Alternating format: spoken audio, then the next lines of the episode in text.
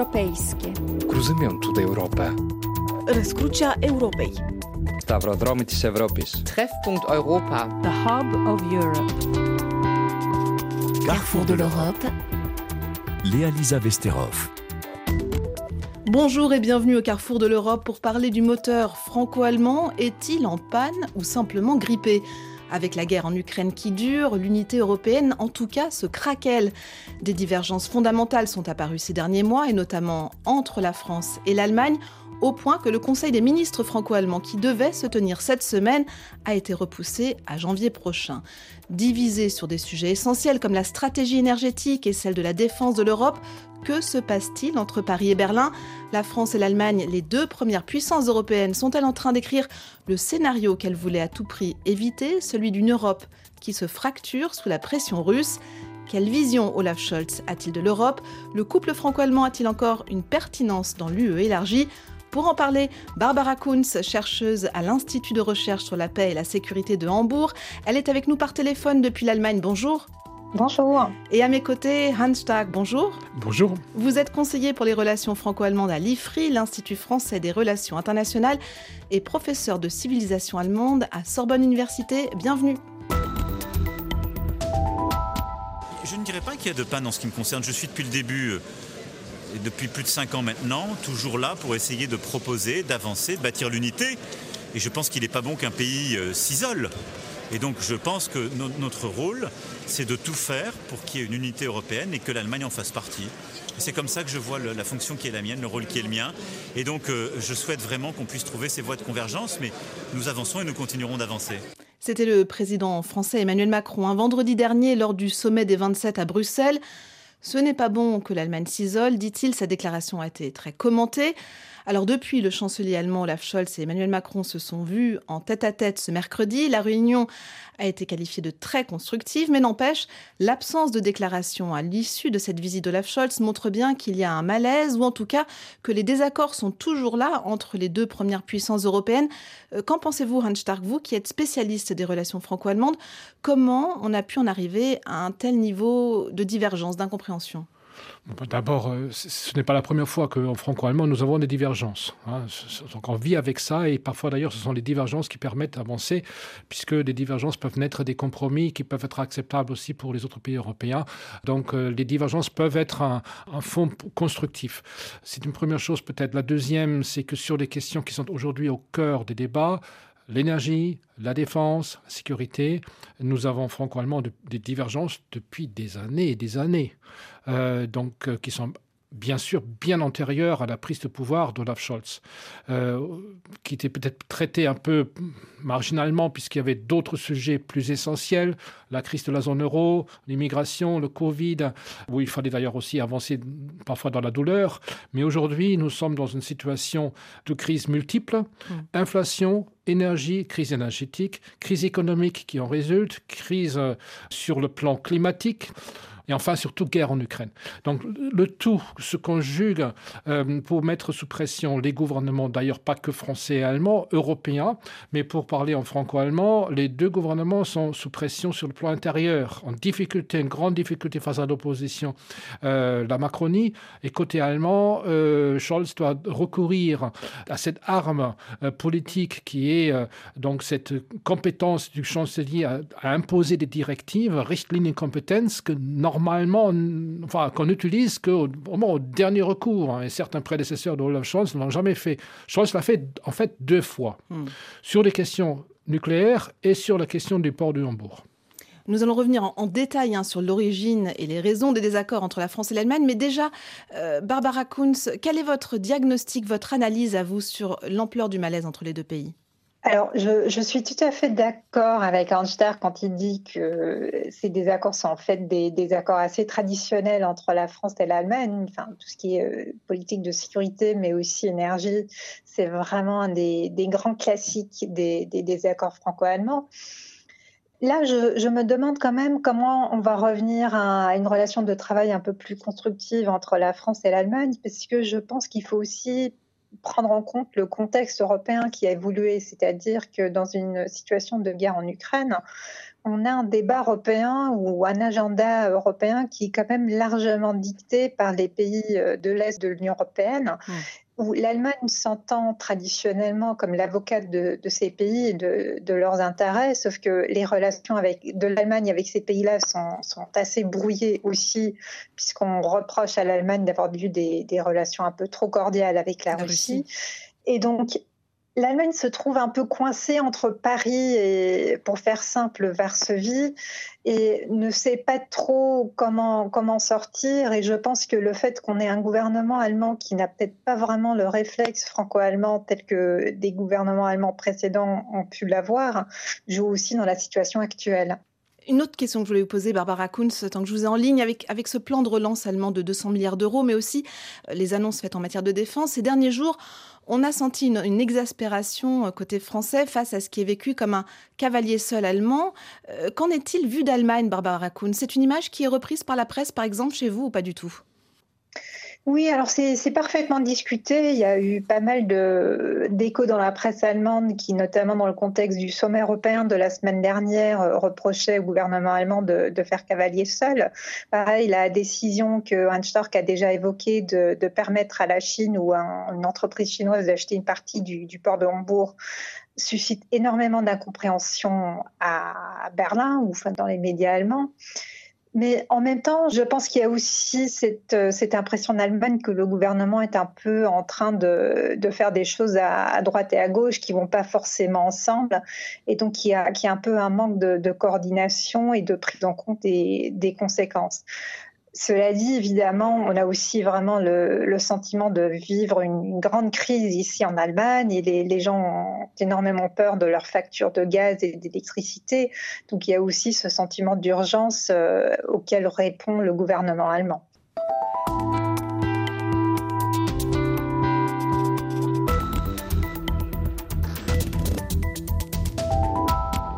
Carrefour de l'Europe se penche aujourd'hui sur la santé du couple franco-allemand car depuis le début de l'offensive russe en Ukraine, les différends euh, se multiplient entre les deux pays sur la stratégie à adopter face à la flambée des prix énergétiques, le nucléaire, la défense européenne ou l'avenir de l'Europe. Rien ne semble plus aller entre Berlin et Paris.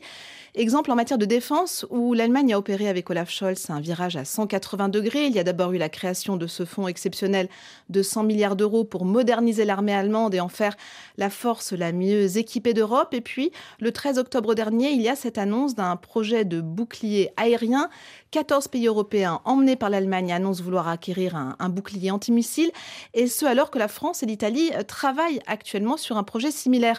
Autant dire qu'à Paris, la colère a été grande. Notre correspondant à Berlin, Julien Méchaussy, nous en dit plus sur ce projet. Appelé euh, bouclier du ciel européen, ce projet réunit notamment le Royaume-Uni, la Belgique, mais aussi des pays scandinaves et de nombreux pays de l'Europe de l'Est, dont les pays baltes et même la Hongrie.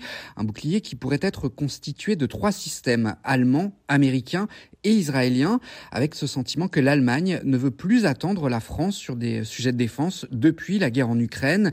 Et elle s'en est donné les moyens via son plan à 100 milliards pour la Bundeswehr, lequel financera en partie le bouclier antimissile. Mais il y a d'autres exemples de cette nouvelle impatience allemande.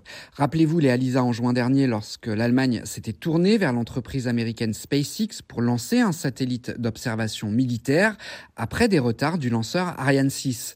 Ou encore l'achat de 35 avions de combat alors qu'il existe déjà un projet d'avion de combat européen. Comment s'explique Julien que l'Allemagne avance ainsi seule?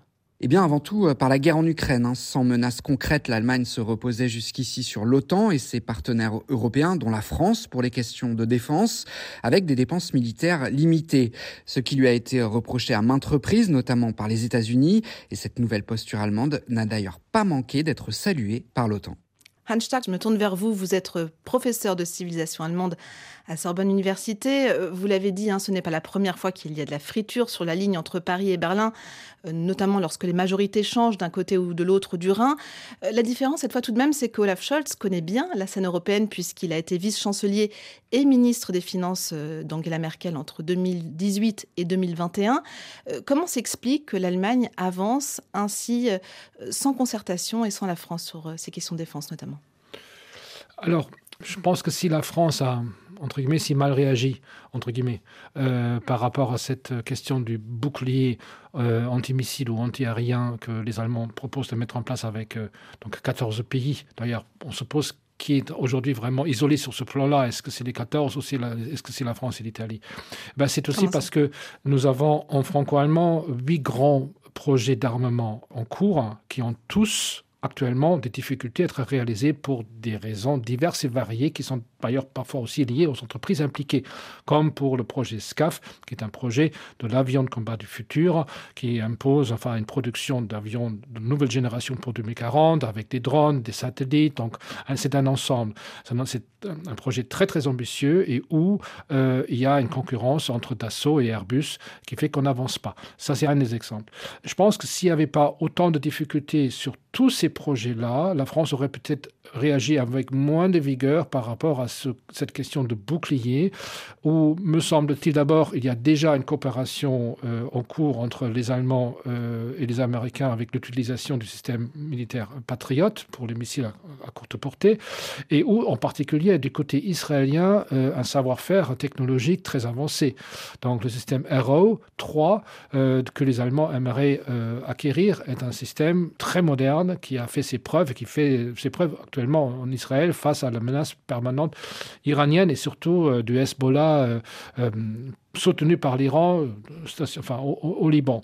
Euh, c'est peut-être pour ça. Je pense que, le, ce que ce qui explique le positionnement allemand, ce n'est pas un a priori idéologique pour ou contre la France, c'est le diktat entre guillemets de l'urgence immédiate, parce que la situation de l'armée allemande actuelle demande des solutions très rapide mmh. dans un contexte de crise imminent. Donc nous sommes en 2022 et non pas en 2040 pour faire face euh, aux missiles euh, russes qui sont stationnés à Kaliningrad euh, et où donc l'armée allemande opte pour des solutions qui sont entre guillemets un peu sur le marché et par-dessus en plus donc en lien avec les États-Unis qui font un retour en force dans la scène européenne dû à la présidence Biden qui, a fait un virage vers, vers l'Europe qui est assez remarquable. Espérons que ça va durer au-delà des élections du mois de novembre prochain.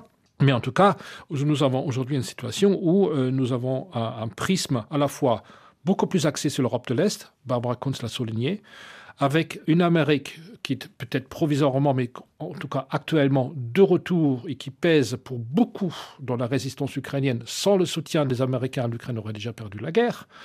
Euh, et donc tout ceci explique aussi, me semble-t-il, pourquoi il y a cette faveur euh, du côté allemand pour euh, les produits américains, Boeing euh, en particulier plutôt que le projet euh, franco-italien. Euh, Barbara Kunz, vous êtes spécialiste de la coopération de défense franco-allemande.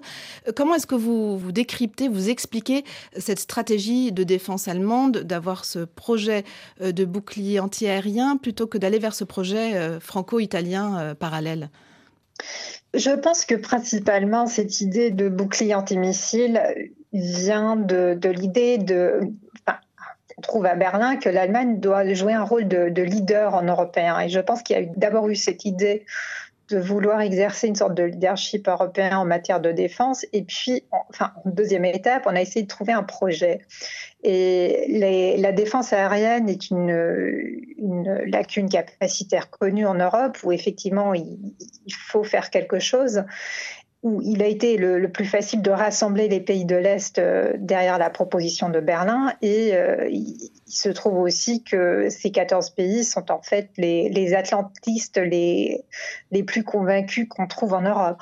Donc, euh, je, je pense qu'il y a vraiment la, la dimension atlantiste à comprendre dans, dans ce domaine qui, qui, qui aussi vise à, à maintenir l'engagement américain en Europe, puisque ces, ces pays, pour la plupart, pensent que sans le soutien américain euh, et leur adhésion à l'OTAN, ils sont sans défense euh, contre la Russie, dont certains, en tout cas, de ces pays ont vraiment euh, non seulement pour l'Ukraine, mais aussi pour leur propre sécurité nationale. Ensuite, ce qu'il faut voir aussi, c'est une raison beaucoup plus simple, c'est que l'Allemagne a pris un tel retard d'investissement dans ses forces armées depuis des années, voire des décennies, que maintenant qu'il faut faire vite, parce que comme l'a décrit Hanster, qui a une crise aiguë, il faut réagir vite, les projets franco-allemands ne sont tout simplement pas prêts. C'est-à-dire les, les seuls avions, euh, etc., qu'on trouve sur le marché pour l'instant sont donc des avions américains. Et donc, c'est cela qu'on achète et on prend tout simplement en compte que ça risque de mettre en danger les, projets franco-allemands qui sont prévus pour 2035, 2040, mais où en Allemagne également, le, le, réflexe atlantiste finalement prévaut, puisqu'il faut garder ça en tête aussi, c'est que l'intérêt allemand pour la construction d'une vraie Europe de la défense telle qu'on l'envisage en France n'existe pas. Oui, c'était la question que j'allais vous poser. Pourquoi cette stratégie de, défense se fait euh, sans la France et pourquoi euh, finalement ce choix de consacrer à l'achat de matériel américain la plus grande partie des 100 milliards d'euros que Berlin a mis sur la table Est-ce que ce n'est pas une décision qui va clairement à l'encontre de l'essor euh, d'une industrie européenne de défense Barbara Kunz, comment vous l'expliquez? Alors c'est exactement ce qu'on reproche à l'Allemagne et à mon avis c'est tout à fait justifié de, lui reprocher euh, tout ça. Je, je, pense qu'en partie, c'est vraiment l'urgence qui, qui l'explique. L'Allemagne avait besoin d'un avion de chasse, par exemple, de nouvelle génération. Alors, il n'y en a pas tant que ça euh, sur le marché, il y a le F-35. Et donc, à partir de 2040, si tout va bien, le, le SCAF, qui donc, euh, pour l'instant, n'existe pas. Ce qui fait que en gros, la seule option en ce moment, c'est d'acheter américain. Donc il y a, il y a cette dimension-là euh, que, que, je qualifierais peut-être de, de, tout simplement pragmatique. Mm. Après, il y a aussi la dimension atlantiste, c'est-à-dire que les Allemands aussi euh, ont vraiment une politique de autant d'abord et l'Europe de la défense ensuite. Et l'OTAN, évidemment, sans les États-Unis, ça ne vaut pas grand-chose. Donc, c'est aussi une façon de, de, montrer à Washington que, oui, nous sommes tout à fait prêts à miser sur, euh, sur le lien transatlantique. Nous avons besoin de vous et nous, nous allons euh, vous maintenir en Europe en achetant vos produits.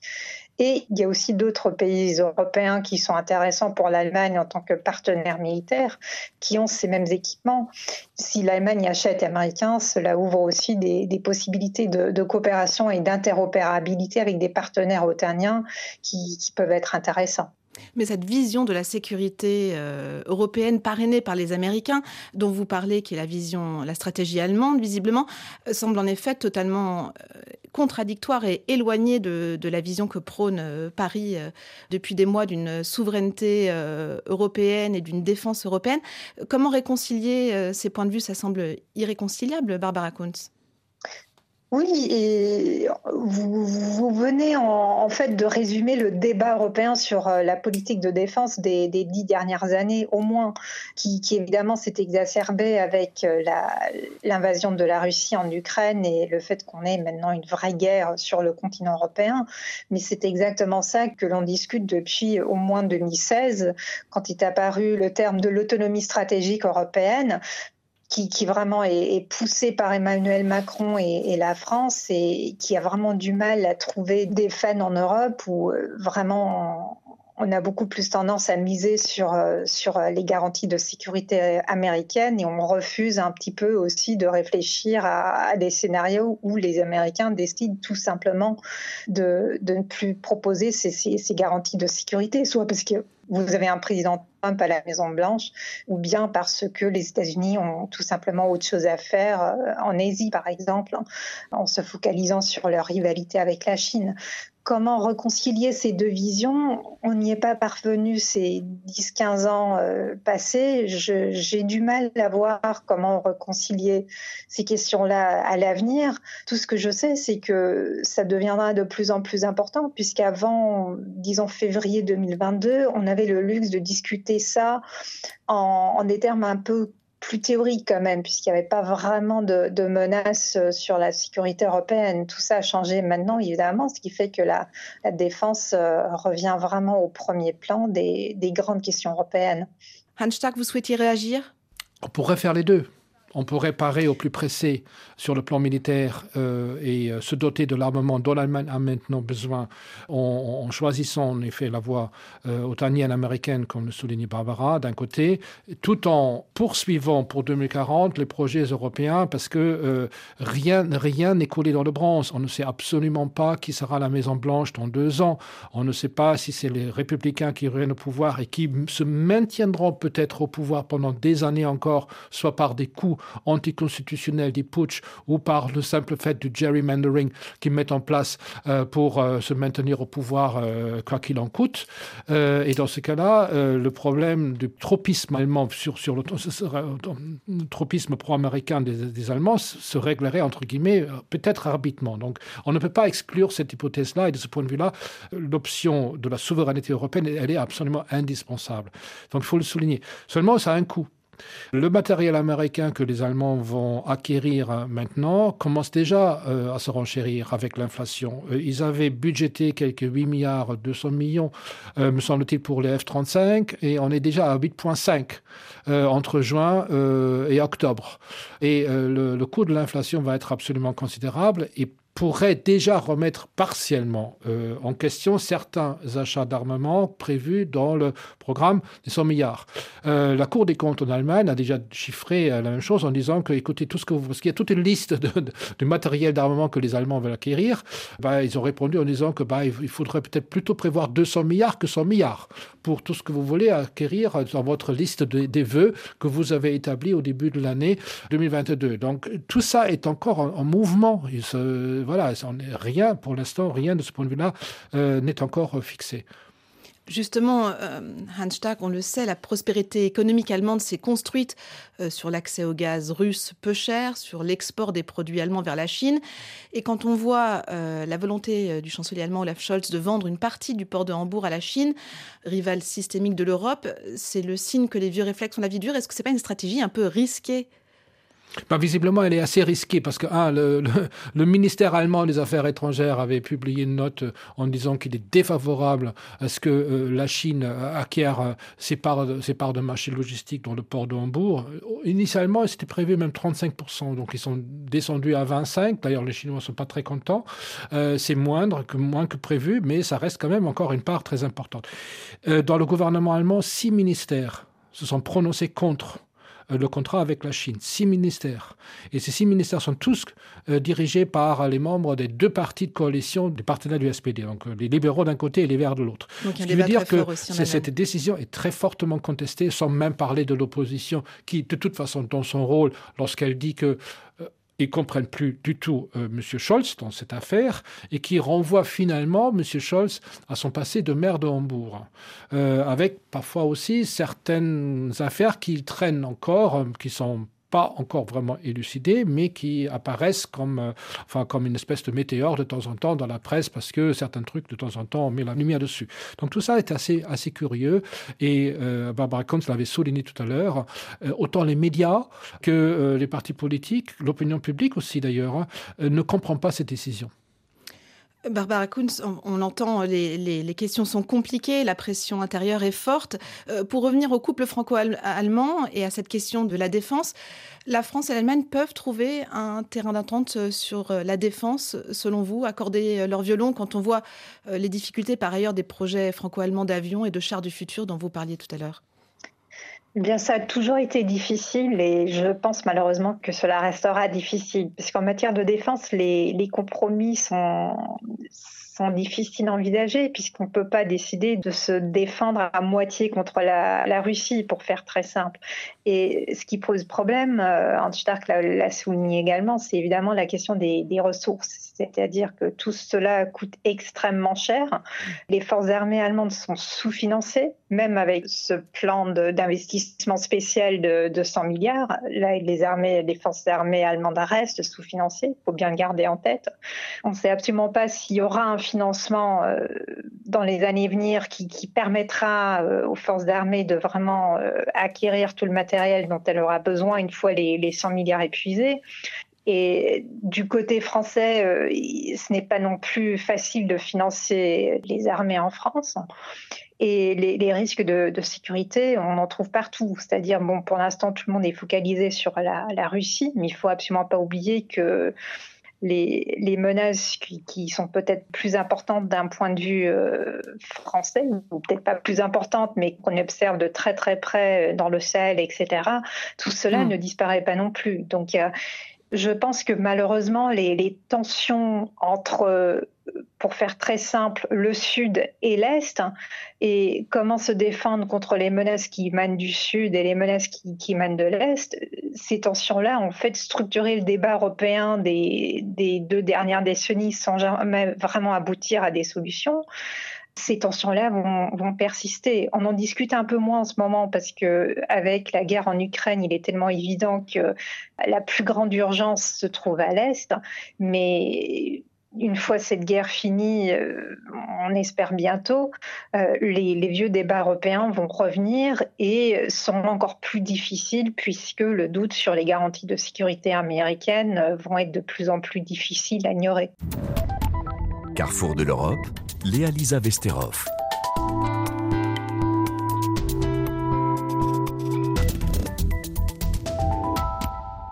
Carrefour de l'Europe consacré aujourd'hui au moteur franco-allemand qui, depuis le début de la guerre en Ukraine, a de plus en plus de mal à fonctionner.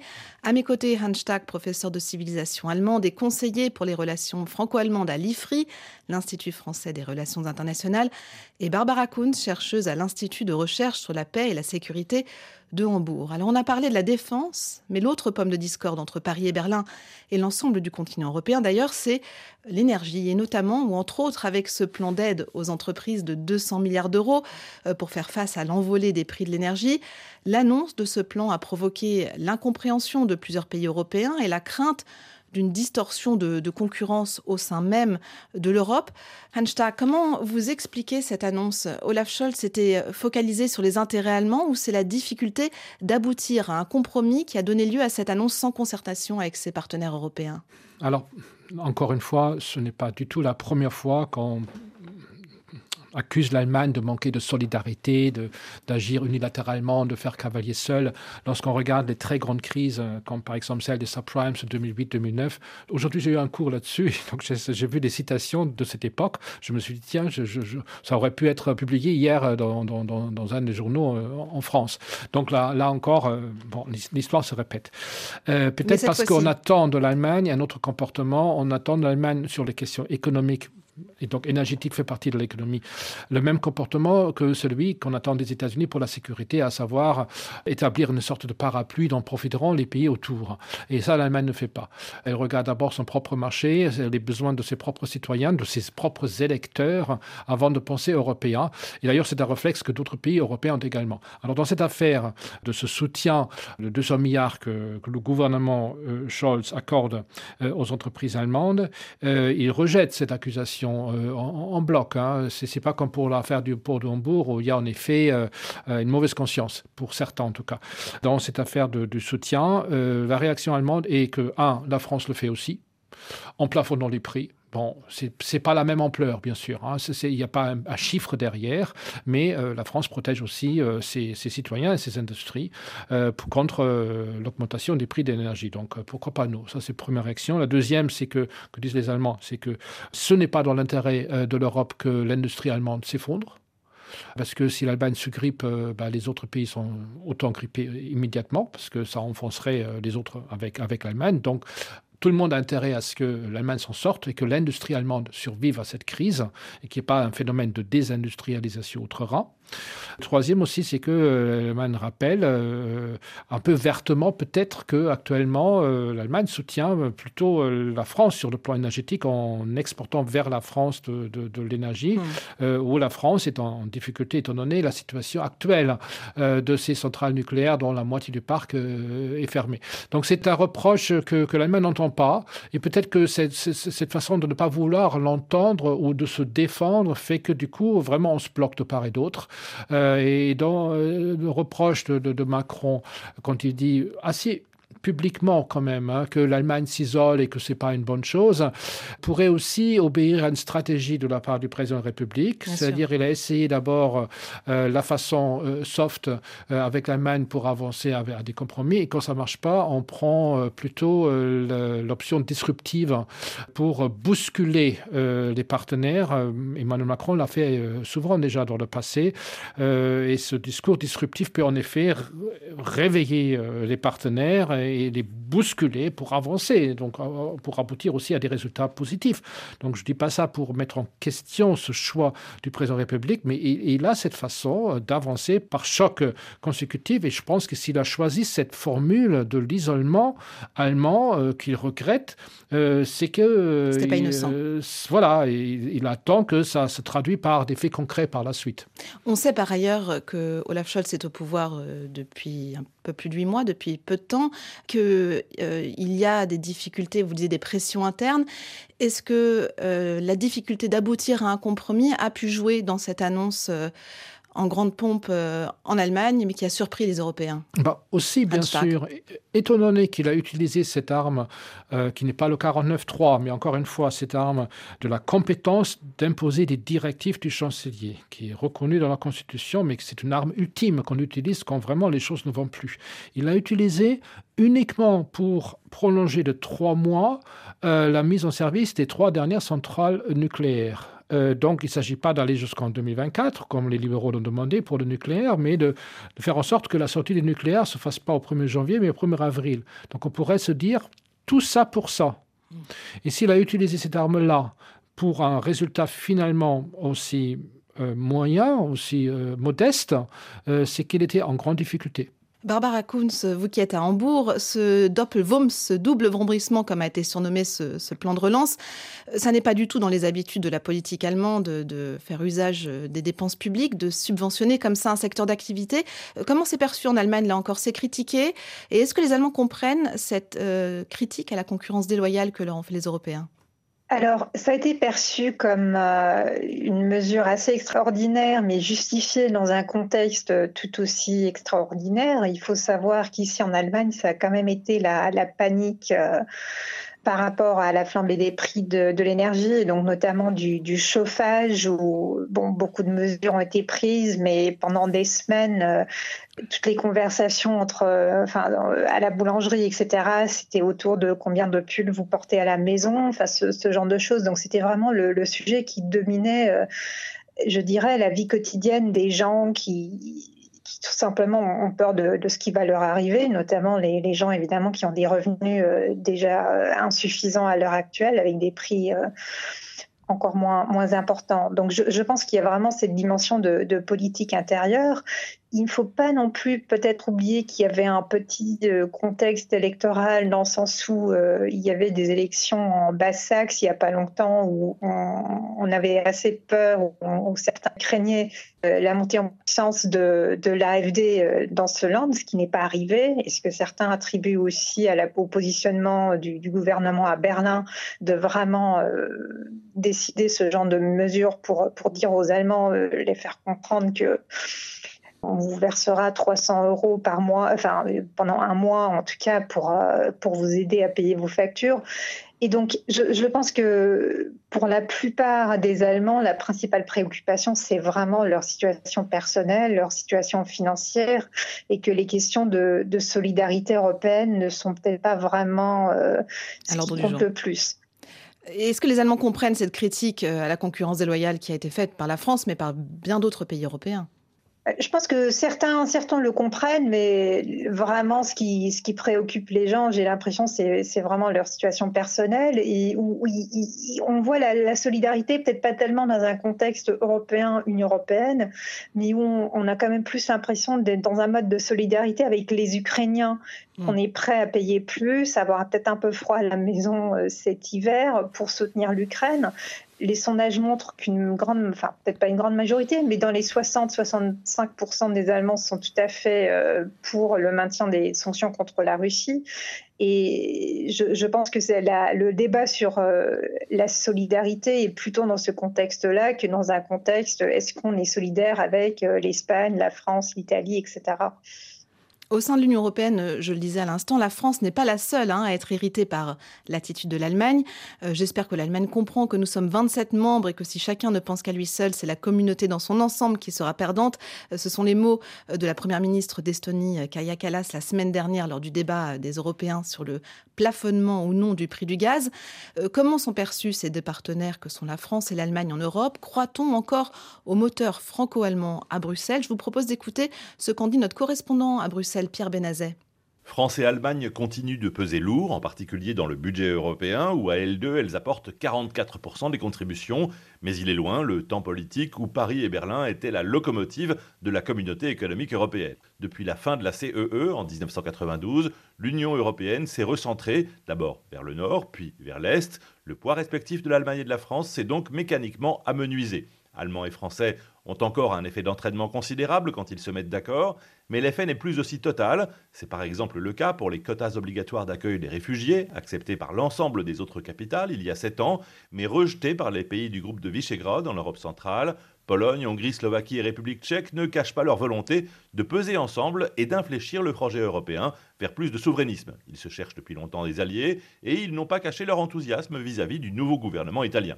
D'ailleurs, L'Allemagne fait de même dans son rapprochement avec les Scandinaves et la France aussi avec les Ibériques ou les Néerlandais. Anne Stack, euh, vous êtes spécialiste des relations franco-allemandes. Qu'en pensez-vous Ce couple franco-allemand, il a encore un sens, un rôle à jouer dans cette Europe élargie à 27 Mais évidemment.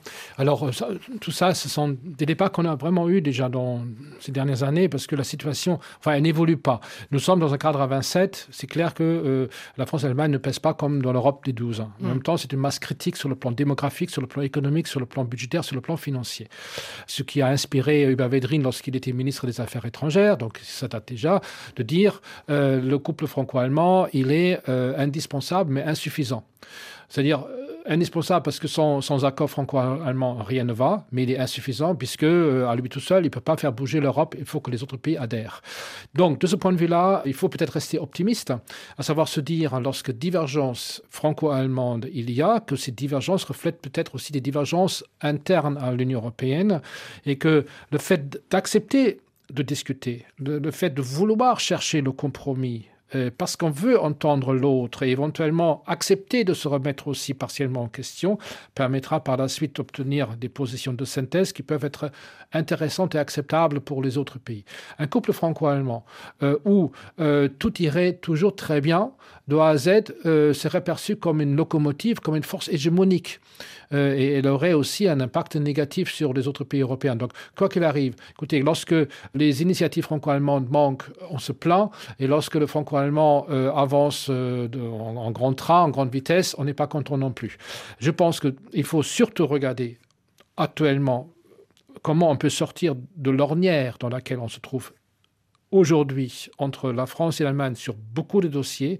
Et euh, ce qui est peut-être un peu regrettable, c'est que le fait d'avoir que nous ayons autant de divergences occulte euh, une réalité qui est que euh, on travaille beaucoup en franco-allemand. Il y a énormément de structures de coopération bilatérale à l'échelle de l'État ou des deux États, euh, où on se concerte, où on discute, où on essaie d'avancer. Donc on n'est pas dans un dialogue entre sourds, on n'est pas dans une situation euh, où euh, la guerre est déclarée, où on veut divorcer, des choses comme ça. Aujourd'hui, nous avons une, je dirais, une perspective devant nous. On verra si les deux pays sont en mesure d'être à la hauteur, entre guillemets. Nous avons le 60e anniversaire du traité de l'Élysée en janvier 2023. C'est un rituel c'est un rituel, il y aura des photos, on va montrer à quel point on s'aime, etc. Mais évidemment, personne n'est dupe. Euh, donc, il faudra bien que euh, ce 60e anniversaire-là, pour qu'il ne soit pas le dernier, entre guillemets, à célébrer en grande pompe, accouche de résultats concrets, ce qui veut dire que maintenant, il faut, et d'ailleurs, je pense que ça a été discuté lorsque Scholz était à Paris mercredi dernier, à savoir il faut maintenant mettre en place des groupes de travail sur les questions qui fâchent, sur les questions énergétiques, sur les questions de défense. Il faut que l'Allemagne bouge aussi, parce que euh, du point de vue, par exemple, de l'Assemblée parlementaire, il a été proposé par euh, des collègues français d'ouvrir une commission euh, qui discuterait des questions de défense. Et l'équivalent, enfin, en, côté allemand, en particulier M. Nils Schmidt, qui par ailleurs fait toujours souvent de beaux discours sur le franco-allemand, avait refusé. Donc il faudra que cette Assemblée franco-allemande s'ouvre également à ces questions-là. Tout est sur la table. On sait depuis des années que nous sommes en désaccord fondamental sur énormément de sujets en matière de défense et de sécurité. Il faut maintenant commencer à en discuter et ce serait déjà un premier résultat positif indépendamment maintenant du résultat qui va en sortir. Barbara Kunz, en tant que spécialiste de la politique étrangère et de sécurité allemande, euh, qu'est-ce que vous en pensez? Le leadership franco-allemand, il est tout de même contesté euh, à l'heure actuelle au sein de l'Union européenne, entre autres par les pays baltes et la Pologne, euh, dont le Premier ministre parle même, je crois, d'oligarchie. Dans ce contexte d'élargissement de l'Europe vers le nord et vers l'est, quelle place pour la relation franco-allemande selon vous, Barbara Kunz alors, vous, avez parfaitement raison. Le, le leadership franco-allemand en matière de défense est, difficile. Déjà parce que d'une certaine manière, il n'existe pas puisque la France et, l'Allemagne ne sont pas d'accord entre eux. Et la deuxième raison, c'est que la vision française de la défense européenne, finalement, ne plaît pas dans, cette partie-là de l'Europe, où, euh, comme on l'a dit tout à l'heure, euh, les, les, tendances sont vraiment très atlantistes et où l'idée française d'une Europe de la défense euh, n'est tout simplement pas ce qu'on recherche.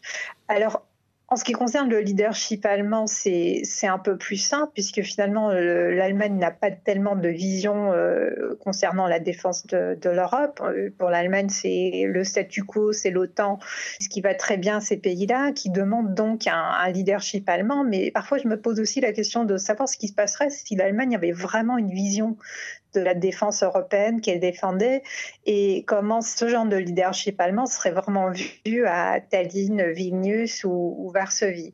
Mais bon, pour l'instant, la fameuse Zeitenwende, le changement d'époque allemand, ne s'est pas vraiment traduit. Euh, il y a les, les 100 milliards d'euros, évidemment, mais ça, pour l'instant, ça, ne, s'est pas vraiment traduit en, en un changement de, de, culture stratégique. Donc, on reste un peu dans, dans le flou de, de ce que veut l'Allemagne. Et quelle place pour la relation franco-allemande, Barbara Kunz? Bah, tant que Paris et Berlin n'arrivent pas à se mettre d'accord sur une vision commune de la défense européenne, un leadership va être très compliqué à, à vendre aux autres, aux Européens. L'Allemagne regarde vers l'Est, c'était la conclusion euh, du discours qu'a fait le, le, chancelier allemand à Prague cet été. Euh, quelle est la vision par ailleurs que le chancelier allemand, Olaf Scholz, a de l'Europe, Hans alors, on, lit beaucoup de choses en ce moment en disant que maintenant euh, l'Allemagne va se détourner de la France euh, et euh, promouvoir un partenariat euh, renforcé avec l'Europe centrale. On peut lire ça et je pense que c'est une vieille angoisse euh, française euh, qui renvoie une image de l'histoire euh, d'avant 1914 où l'Allemagne avait en Europe centrale en effet euh, une zone d'influence. Euh, L'Allemagne ne raisonne pas en zone d'influence. Euh, ça c'est un raisonnement à la russe, ce n'est pas un raisonnement à l'allemande.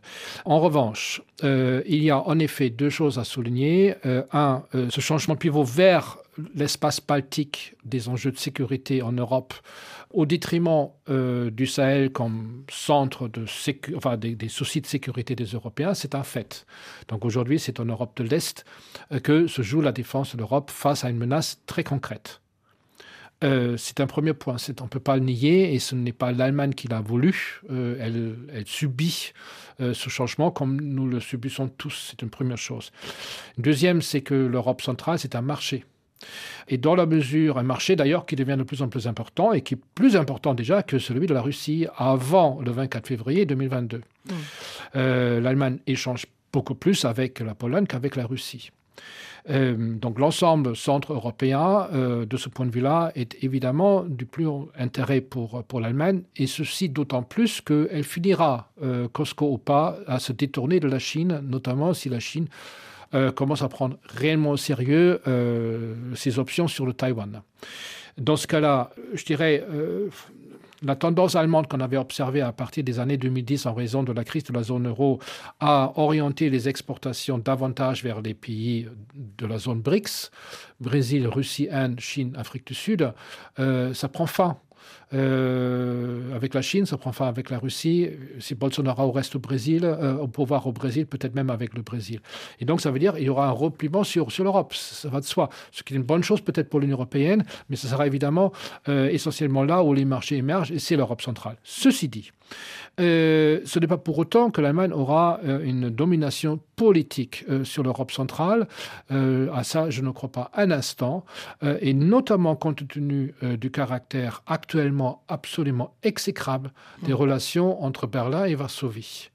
On verra ce que donneront les élections Pologne euh, dans un an mais la demande euh, du gouvernement en place du gouvernement PiS euh, soutenue par l'opposition mais soutenue contrainte et forcée par l'opposition polonaise euh, cette, demande de réparation qui porte sur la somme de 1300 milliards d'euros donc 1 billion 300 milliards d'euros c'est une somme absolument colossale, euh, grève évidemment. Euh, la nature des relations germano-polonaises, et ceci pendant longtemps, puisque visiblement ça, ça a fait l'objet d'un consensus maintenant en Pologne, cette demande de réparation, et il persiste à penser que, quoi qu'il arrive, les Allemands payeront.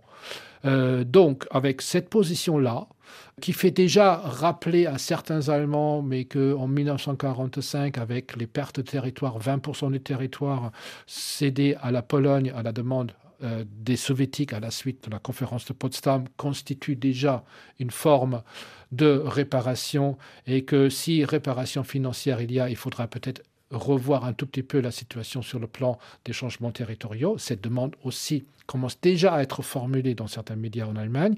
Et je ne parle même pas des, des médias d'extrême droite, hein, mm. dans, des médias, dans, dans des médias euh, conservateurs, euh, entre guillemets, du mainstream politique. On ouvre là un chantier euh, qui est inquiétant euh, et qui va être, à mon avis, assez toxique pour les relations entre l'Allemagne et la Pologne. Et ne serait-ce que pour cette raison-là, je ne pense pas un instant que l'Allemagne va opter pour un couple germano-polonais aux dépens du couple franco-allemand. Vous êtes en train de le dire, hein, et on le dit depuis le début de cette émission, euh, cette guerre en Ukraine redessine les équilibres européens.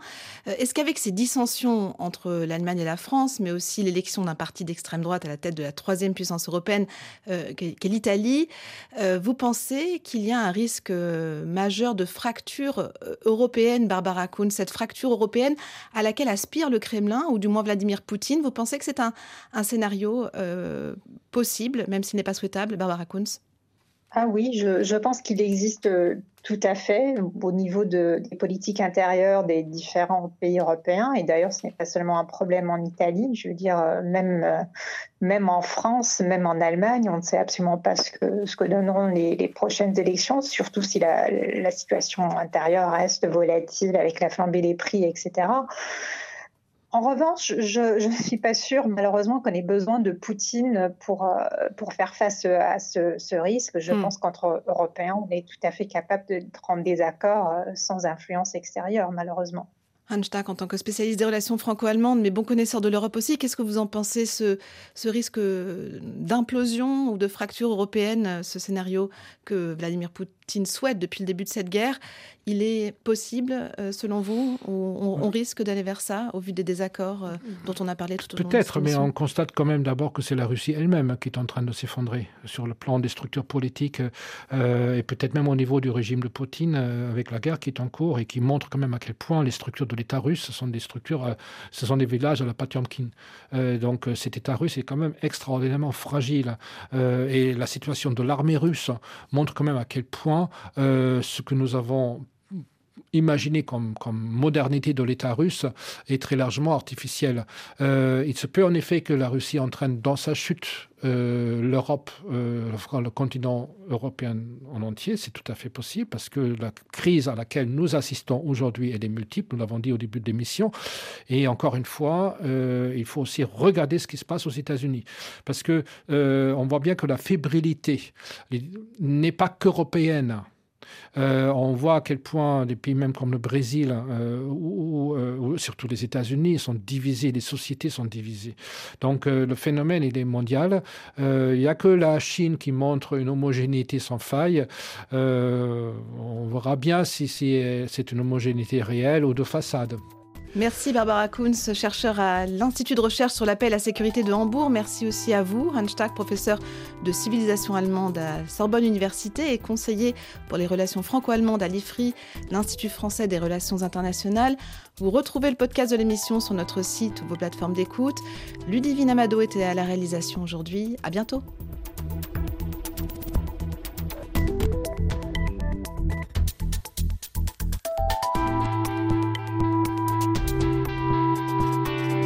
Retrouvez-nous sur les réseaux sociaux, Facebook et Twitter, et écrivez-nous à carrefour.europe.rfi.fr.